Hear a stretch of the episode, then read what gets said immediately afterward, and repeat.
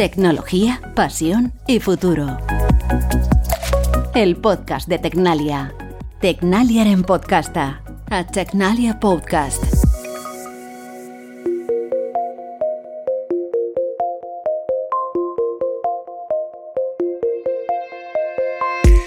Volvemos a un mundo al mundo del trueque y, la colaboración y la comunidad en la que eh, bueno pues precisamente la comunidad nosotros nos vamos a poder ofrecer eh, servicios desde financieros a servicios de hosting en cloud eh, de, almacenamiento de ficheros. Esto empodera al usuario y cambia mucho el modelo de negocio. El mundo digital cambia de forma vertiginosa la innovación y las nuevas tecnologías están revolucionando Internet y sobre todo los modelos empresariales digitales que todos conocemos se están creando nuevos sistemas que nos ofrecen exactamente lo mismo que a veces eh, este tipo de grandes empresas que cotizan en Nasdaq, Netflix, Spotify, etcétera, eh, exactamente lo mismo. Y en lo digital va a llegar antes. Ya hay alternativas a Netflix, a Spotify, a otros tipos de redes sociales, etcétera, que algunas son startups que las han creado con la comunidad y otras son la propia comunidad que está creando este tipo de sistemas. ¿no? Luego se puede ver eh, un cambio muy rápido de modelos de negocio en los próximos años y ya está pasando. Los expertos en tecnología como Oscar Laje están formando parte de este cambio. Estamos en la era de la web 3.0 y hoy casi todo está conectado. Nuestros coches, dispositivos médicos, las finanzas, nuestros televisores, los datos. La seguridad, la privacidad, la descentralización y la confianza en la red, por tanto, son más importantes que nunca para las empresas y para la sociedad. Soy Luis Blanco, periodista, y Oscar Laje es responsable de ciberseguridad y blockchain en el Centro de Investigación Aplicada y Desarrollo Tecnológico Tecnalia. En este episodio, Oscar nos va a ayudar a entender las claves de este escenario que acabamos de plantear y nos contará qué hacen en su equipo para adelantarse al futuro inmediato que nos espera.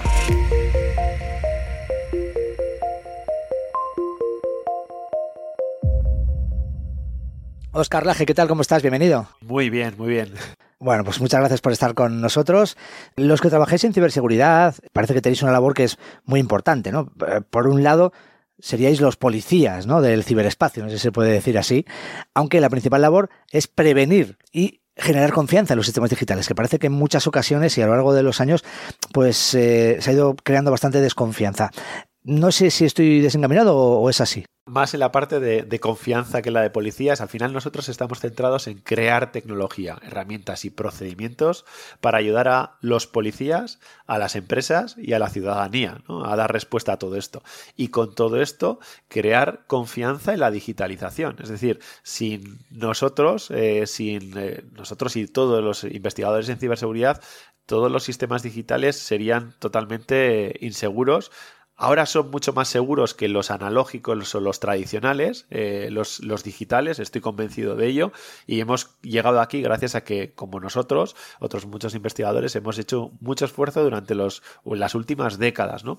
Y al final nuestro objetivo como del equipo de ciberseguridad de Tecnalia es, al final, que las empresas y los ciudadanos puedan confiar en esos sistemas digitales, en la digitalización que está llegando a todas las empresas, sectores, mercados y la vida, eh, día a día, eh, pero que llegue esa digitalización de forma segura y confiable y respetando nuestra privacidad que eso es algo muy importante y que en Europa somos muy conscientes de ellos. Oscar, eh, vamos a hablar ahora concretamente de, la tecnología blockchain.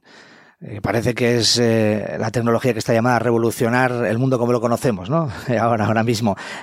Pero lo primero que quiero pedirte, no sé si es algo muy complicado, es que nos definas brevemente y con pocas palabras y sencillas ¿Qué es la tecnología blockchain? Bueno, blockchain es una nueva tecnología de registros digitales que a diferencia de las tecnologías de registros tradicionales, las bases de datos, etcétera, en las que una única organización controlaba todo ese registro, ahora es una comunidad eh, quien eh, gobierna y comparte ese, ese, registro, ¿no? Lo gobierna de forma comunitaria. Al final, lo que podemos decir es que blockchain es una plataforma de confianza distribuida. No confías en una entidad, sino en una comunidad. Una plataforma de confianza distribuida eh, que evita, y es la primera en evitar la necesidad de una autoridad central para asegurar la confiabilidad y transparencia dentro de un sistema. Y eso nos permite un nivel de eficiencia y certeza eh, anteriormente inimaginable. ¿Y, dónde se puede aplicar eh, la tecnología blockchain? Mm, para que nos hagamos una idea y tratemos de imaginárnoslo también, ¿en qué ámbitos de la vida cotidiana o de las empresas nos estamos viendo beneficiados o nos veremos próximamente beneficiados por el uso de esta tecnología blockchain? Ah, lo primero que nos va a dar blockchain es agilidad, seguridad en los procesos a veces esto lo vamos a ver totalmente, va a ser totalmente transparente, ¿no? Y empezamos a ver que ahora las las transferencias eh, financieras llegan mucho antes. No sé si os habéis percatado. O sea, que estamos hablando ahora de BDD muchos días, aunque sea en internacional, de horas, minutos, etcétera, ¿no? Eh, nos están diciendo que la trazabilidad de activos está siendo más seguro, más confiable y tal. Todo esto, en parte, y, si no, además va a ir mejorando en, los próximos meses. Eh, o años es gracias a blockchain. Pero además están saliendo nuevos productos o servicios descentralizados, alternativas a Netflix, a las redes sociales, a está creándose un mundo de finanzas descentralizadas en las que la gente le da créditos o préstamos a otra gente. Eh, efectivamente, en los procesos actuales nos va a dar mucho más seguridad y agilidad y lo estamos, lo estamos ya viendo. O sea, la red, la mayor red de puntos de, recarga del coche eléctrico del mundo ahora mismo es una blockchain. Entonces, es transparente, los usuarios no lo ven, pero están mejorando nuestros sistemas. Y por otro lado, cuando lo vamos a ver es cuando llegue esa descentralización a las grandes empresas que estamos viendo ahora mismo y, entren alternativas a los sistemas tradicionales como Netflix, redes sociales actuales, etcétera, y se descentralicen. Pero bueno, esto es un cambio muy gordo y que se producirá en 7, 8 años. Hablemos de la identidad digital, porque ahora mismo, y también teniendo en cuenta el desarrollo de la tecnología blockchain, eh, está cambiando totalmente, ¿no? Sí, sí, sí, sí. Precisamente la identidad digital lo que, lo que, lo que pasa a ser es eh, descentralizada. Lo que estamos eh, es lanzando una nueva identidad eh, descentralizada para sustituir la identidad federada que es en la que estamos ahora. ¿no? Ahora mismo todo el mundo nos logueamos en muchas páginas a través con nuestro usuario de Google, de Instagram, de Twitter y lo que y tenemos nuestra identidad segmentada y además tenemos unos, unas empresas eh, que centralizan nuestra identidad y, además también toda la información vinculada a esa identidad, ¿no? Eh, saben todo lo que hacemos en, la web, ¿no? O mucho de lo que hacemos. Precisamente la identidad descentralizada, la Self-Sovereign Identity, eh, lo que nos permite es una autogestión del usuario de su propia identidad una identidad además que es universal y compatible con todos, es decir, no es interoperable y además minimiza la información aportada para consumir un servicio. Ya no te doy toda mi información, pues como ahora, ¿no? Que te digo, soy Oscar Laje, eh, he nacido en tal fecha, vivo en tal dirección, cómo se llama mi padre, mi madre, etcétera, para entrar a un servicio, porque te envío un montón de información, sino simplemente te envío evidencias y pruebas verificables de que soy mayor de edad, de que resido en tal población, etcétera, para acceder a un servicio. Incluso lo puedo hacer puedo demostrarte eso sin decirte que soy Oscar Laje. Y, si es y no es necesario que, yo te diga quién soy para consumir el servicio, pues lo podremos hacer con esa identidad. E, en todo esto juega un papel fundamental también la criptografía, ¿no? Cuéntame qué es la criptografía y para qué se aplica. A ver, la criptografía realmente son es como un arte matemático para ocultar información, ¿no? Eh, por decirlo de forma muy sencilla, ¿no? Y lo que nos eh, permite en estos casos es esas demostraciones, esas pruebas de conocimiento cero, de demostrarte que yo soy mayor de edad sin que tú conozcas eh, el detalle de cuándo yo he nacido incluso ni, ni, quién soy, ¿vale? En el mundo físico. Entonces, esas pruebas de conocimiento nos permiten ese tipo de cosas de forma muy sencilla, demostrar cosas, credenciales verificables las llamamos, eh, pero estamos evolucionando hasta hacia formas más complejas. Ahora mismo alguien me tiene que dar una credencial, el gobierno, eh, la policía o quien sea, que demuestra que yo soy mayor de edad, ¿vale? Eh, pero eh, si luego tengo que demostrar que soy mayor de 16 años, pues tendría que dar exactamente la misma, ¿no? Si con estas nuevas eh, pruebas de conocimiento cero más avanzadas, yo podría demostrar lo que tú me pidas. Si tú me pides que, demuestre que soy mayor de 30 años, también te lo puedo demostrar. Y si quieres que, te, te demuestre que soy mayor de 37, pues también, ¿vale? Entonces, son pruebas matemáticas mucho más avanzadas. Y de ahí nos estamos yendo hacia la, Privacy Preserving Computing, que es al final cifrar todos los datos, es decir, hacerlos no legibles, eh, más que para la persona que tenga la clave para, digamos, descodificarlos, ¿vale? Eh, podemos trabajar sobre datos codificados, cifrados, eh, de forma y operar sobre ellos, hacer ejercicios, lanzar el algoritmo que queramos sobre esos datos protegiendo el dato y el algoritmo y obteniendo un único resultado. Por ejemplo, oye, Oscar es mayor que de 30 años o no, o lo que puedo hacer es verificar la huella de carbono de una empresa con todos sus datos sin que me deje eh, los datos de su facturación y su producción, que es algo muy sensible, pero se lo podría dejar y abrir de par en par pero cifrados, es decir, codificados para que nadie sepa el detalle, eh, alguien, un tercero, ejecutar sobre ello un algoritmo que verifique el impacto medioambiental de esa empresa, por ejemplo, y le dé un índice, le dé un resultado y ese, ese resultado sí lo podrá ver. Con lo cual tenemos la certeza de que algo está sucediendo o el nivel de algo sin tener el detalle. Y eso es algo muy importante y que va a tener, bueno, pues muchas aplicaciones en el futuro. La pasión que Oscar transmite cuando habla de estos temas viene de lejos. Este bilbaíno, nacido a principios de los años 80, ya tenía curiosidad de niño por saber cómo funcionaba todo, por construir y por destruir construcción sí me gustaba mucho pues los legos eh, hacer eh, experimentos eh, inventar cosas ese tipo de cosas sobre todo construir cosas o deshacer para saber qué había en las tripas que era algo que me apasionaba La tecnología llegó pronto a su vida y desde muy pequeño empezó a trastear con el ordenador de su padre hasta que tuvo el suyo propio. Cuando ya cumplí nueve años, en la típico, ¿no? En la comunión, etcétera, pues ya me regalaron eh, el primer ordenador eh, que recuerdo, jo, lo recuerdo perfectamente, vamos, parece que le quitaba el polvo y todo del cariño que le tenía y ahí sí, pues empecé con ese contacto con, con la informática, con la ingeniería. Eh, primero a través de juegos y me apasioné a, las aventuras gráficas, resolviendo rompecabezas, pistas, interactuando con personajes y luego ya empecé a descubrir un mundo de información en lo que era antes incluso de internet eh, y entender eh, cómo funcionan los sistemas y entonces es cuando me entró la curiosidad por cómo se podían romper los sistemas. ¿Y cuándo supiste que querías dedicarte a algo relacionado con la informática? ¿En qué época más o menos decides, me gustaría trabajar con ordenadores en el futuro? Bueno, pues con 14, 15 años ya estaba rompiendo cosas, eh, también en Internet, y o lo que empezaba a ser Internet, de hecho, y, la verdad es que tenía, no, lo tenía tan claro, eh, estaba entre dos cosas, o arquitectura o ingeniería, teleco o informática. Me gustaba más informática. Y al final bueno, pues por la facilidad, porque me da muy bien las, las, dos cosas, pues bueno, pues eh, decidí irme hacia la parte más de ingeniería informática eh, y además, eh, como digo, con 16 años, 17, yo ya andaba construyendo cosas, programándolas, rompiendo cosas e incluso tenía mucho interés por el lado más oscuro de esa, de esa parte más de, de ingeniería informática y de, esas, bueno, pues cultura de hacker, de cypherpunk y este tipo de cosas que, que me llamaban mucho la atención, pero bueno, pues que, que jugaba con estas cosas. O sea, jugabas a ser hacker ya en aquella época, cuando eras adolescente, antes incluso de la universidad. ¿Qué es lo que hacías exactamente? ¿Cómo funcionaba el hacking en aquella época?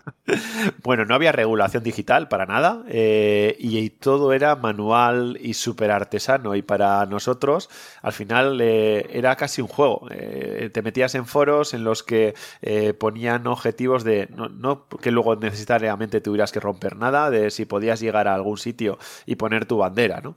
Y, y realmente eh, bueno, pues ibas compartiendo cosas que habías eh, descubierto de cómo penetrar en un sitio, en otro, etcétera. Eh, veías lo que decía otra gente. Entonces, era, era como un juego. lo mismo que hay gente que hace sudokus o retos matemáticos, ¿no? Digamos, otro tipo de retos. Pues en nuestro caso, lo que hacíamos con gente de otros países o otras regiones era pues intentar penetrar en sitios y ver si llegabas o no llegabas. Y luego, de vez en cuando, sí, algo de hacktivismo, etcétera. Pero bueno, sin más, al final nos toca en, mi caso he sido cocinero mucho antes que fraile, e incluso antes de llegar a la universidad. ¿Cómo es tu proceso? Es decir, ¿estudias finalmente ingeniería informática y qué, haces posteriormente? Eh, ¿A qué te dedicas? Pues eh, durante, durante el tiempo de la carrera eh, estuve, bueno, pues como siempre, ¿no? Haciendo muchas cosas a la vez. Y en, ese, en esa época lo que estuve es trabajando también en vinculado con la ingeniería informática y con las redes, etcétera, ayudando a montar redes o, construyendo sistemas, etcétera, o programando. Eh, trabajaba en ese tipo de cosas que me daban conocimiento, etcétera, y hacía la carrera a la vez, ¿no? Entonces, eso y, ya eh, durante los últimos años además me metí mucho en temas de emprendimiento, eh, lanzamos alguna, ahora le llaman startups, antes era emprender simplemente y era crear una pequeña empresa eh, entre dos o tres amigos intentando sacar cosas. A veces eran proyectos web y no tenías que crear ni una sociedad y creábamos foros, páginas de, de destinos turísticos, etcétera y cobrábamos por las publicidades y en, estos, en otros casos eran ya lo que hoy llamamos startups con ya base tecnológica y creábamos algo específicamente para, para resolver un problema, ¿no? que es a lo que, a lo que me he dedicado toda la vida. Arrizala, provincia de Álava, a unos 30 kilómetros de la capital, Vitoria, en una amplia zona rural, se encuentra el dolmen de Sorguineche. Óscar y un amigo, antiguo compañero de Tecnalia, hablan y cenan algo junto al monumento megalítico mientras esperan la puesta de sol en una despejada tarde de verano. Pero no están aquí solo para charlar mientras comen. Cuando el sol se esconde, empieza la acción y cuando empieza ya a salir y se oscurece del todo, ponemos las cámaras eh, en acción y empezamos a sacar, eh, en ese caso el dolmen, eh, con la Vía Láctea, etcétera, y luego empezamos a jugar con luces, empezamos a jugar con, con cacharros de una espada de mi hija, con luces, etcétera, y empezamos a hacer dibujos alrededor del dolmen y fantasía con las luces, con la salida de la luna y la Vía Láctea.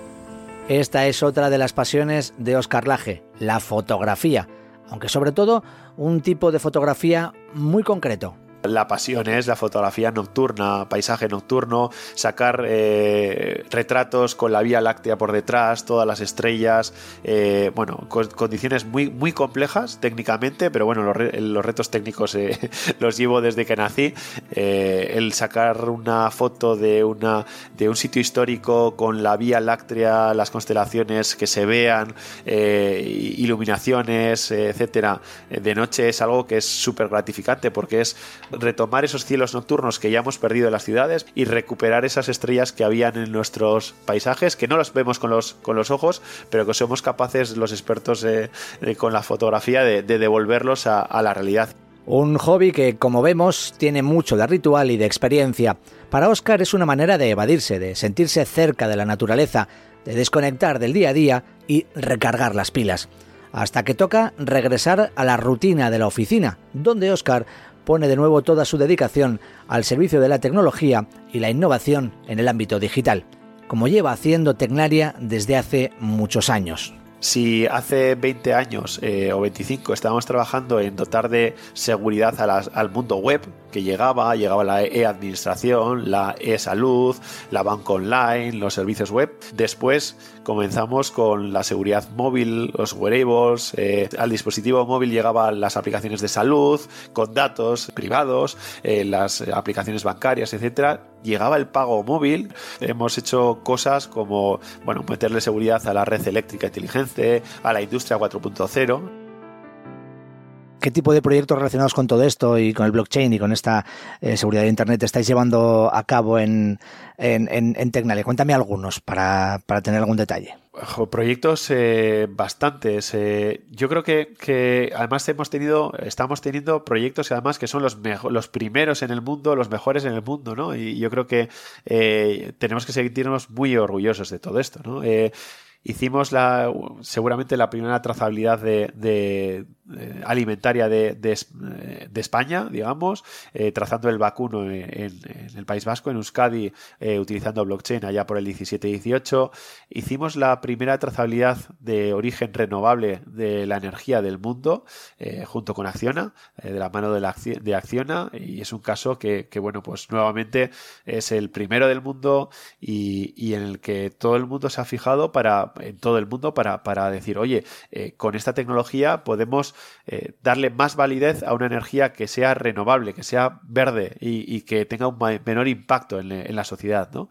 Hemos hecho pues, eh, cosas como la primera colocación de pagarés del mundo en el ámbito financiero con Norbolsa, eh, colocando pagarés de reales, eh, de millones de euros de Vidrala, de Sidenor, etcétera, ¿vale? O sea, tenemos proyectos o, proyectos muy chulos y muy frikis como la identidad digital descentralizada para vehículos no tripulados para Airbus, ¿no? En el que los vehículos que estén en los espacios urbanos o, o que vayan solos por el mar o, o de forma terrestre, pues bueno, pues tengan una identidad y, por eh, temas de seguridad, etcétera, bueno, pues podamos identificarlo, ver si hay alguien que no ha, no ha informado por, de sus planes, etcétera, o, o si alguien no está actuando de forma correcta, digamos, ¿vale? Y mirando al futuro, ¿Qué objetivos tenéis? Pues eh, ahora mismo estamos construyendo eh, precisamente eh, en crear la seguridad de esa robótica industrial y médica, que es que consideramos muy importante, en implantables, en, también vinculados con la medicina, que, ahora mismo se está definiendo cómo debería de ser la seguridad de estos elementos que nos van a poner, yo qué sé, en nuestro corazón, en nuestra, nuestro cerebro, etcétera. Y yo creo que es tenemos que empiezan a tener conectividad y hay que dotarles de seguridad cuanto antes, automoción, eh, lo mismo, y bueno, y luego muy vinculados con la privacidad. En tanto y cuando se, se empieza a abrir eh, todos los datos digitales y cada vez hay más datos, cada vez nos preocupa más la, la, privacidad. Por eso tuvimos mucho que ver con, esas aplicaciones de rastreo de contactos en la época COVID, ¿no? Y, tuvimos mucho que ver en todas esas iniciativas europeas y, llevamos la primera aplicación vinculada a todo esto a la luz. Y ahora estamos trabajando con las empresas eh, y con las administraciones en tecnologías criptográficas que, que, nos permiten llevar a un nivel mucho mayor la, la privacidad, pero garantizando que bueno pues que los datos se puedan explotar y, usar que, si no los sacas de circulación y ya está pero las empresas las personas la investigación médica todos necesitan los datos con lo cual tenemos que mantener ese binomio de seguridad y privacidad. Y eso es algo difícil y estamos trabajando en ello. ¿Cuántas personas trabajan en blockchain y ciberseguridad en Tecnalia y qué tipo de perfiles tienen esas personas? Bueno, pues estamos hablando de alrededor de unas 50 personas. Eh, son muchos de ellos o somos ingenieros en informática, telecomunicaciones, matemáticas y físicos. O sea, cada vez, eh, bueno, pues sobre todo en matemáticas e ingenieros eh, son los perfiles habituales. También tenemos algún físico alguna física concretamente, pero sí, eh, ese es el perfil tradicional. Algunos están especializados en sectores eh, sectoriales y hacen equipos híbridos y mixtos con, con gente especialista en el sector, pero en este caso son expertos en ciberseguridad y en el sector o sensibles mucho a un sensor como a un sector como el de la energía, la industria, la salud, etcétera, y otros personas que son puramente especialistas en, tecnologías eh, complicadas como es la criptografía, la ciberinteligencia, blockchain, etcétera, eh, y que están, bueno, pues, eh, pues creando nuevo conocimiento puntero en el mundo en estos ámbitos, ¿no? De todas formas, en Tecnalia sí que existe esa transversalidad que, permite que mm, no se trabaje en un equipo encerrado, ¿no? Sino que se pase por todas las áreas de Tecnalia, que haya aportaciones de todos los equipos. La idea es un poco buscar lo mejor de cada uno de ellos para sumarlo también a cada proyecto y encontrar los mejores resultados, ¿no es así? Por supuesto, es que es, que es el valor, ¿no? Eh, el valor de ser el centro de investigación más grande, eh, con diferencia además. Bueno, pues eh, es, este es parte del valor, ¿no? no, concebimos proyectos mini hechos por, por, por solo una persona que está ahí sola, etcétera, con tres becarios, como pasa mucho en algunos otros ámbitos, sino que estamos hablando de proyectos que pueden ser muy grandes o muy pequeños, pero en los que hay un equipo multidisciplinar que está trabajando desde diferentes perspectivas. Imagino de todas formas que todo ese conocimiento con el que trabajáis y desarrolláis los proyectos no solo viene desde dentro de, de, Tecnalia, sino que también hay colaboración con instituciones, con otros socios externos que permiten ¿no? que podáis ir desarrollando esos proyectos, ¿no? que, os, que os apoyen y que aporten. Totalmente. Tecnalia es una red mundial, europea, incluso mundial. Tenemos partners en todas partes del mundo eh, y a veces no siempre Tecnalia tiene que tener todo el conocimiento de todas las, cosas o algo muy, muy puntero. Y lo que hacemos es precisamente pues colaborar con las mejores universidades del mundo, otros centros de investigación en el mundo, etcétera, que nos complementen y, nos puedan ayudar a, ofrecer una solución ¿no? y resolver algo. ¿Y cómo es el trato con las empresas que finalmente van a aplicar toda esa tecnología que desarrolláis? Somos aliados y partners tecnológicos de grandes, pequeñas, medianas y startups. O sea, siempre intentamos ser sus partners tecnológicos, los que eh, nos llegan los problemas o los retos eh, que, quieren resolver y que necesitan ayuda y nosotros estamos allí para dotarles de nuestra ayuda, creando esos equipos multidisciplinares y además incorporar a eh, otros partners de, nuestro alrededor que les puedan ayudar a, de forma colaborativa a resolver ese problema y, salir adelante con de una forma muy competitiva. Oscar, ha sido un placer, ¿verdad?, estar un, este rato contigo charlando, hablando, conociendo más sobre la ciberseguridad, sobre el blockchain y todo lo que haces en Tecnalia. Muchísimas gracias por haber estado con nosotros. Muchísimas gracias a ti, Luis, y de verdad un placer. Es, una gozada compartir este tipo de cosas que hacemos y, que la gente también nos sienta más, más cerca y, y vea que cómo les estamos ayudando en su día a día. Y el último mensaje va para nuestra audiencia. Si queréis estar al día de las últimas innovaciones de Tecnalia, visitad la web tecnalia.com. Y recordad que el próximo episodio de este podcast se publicará dentro de dos semanas.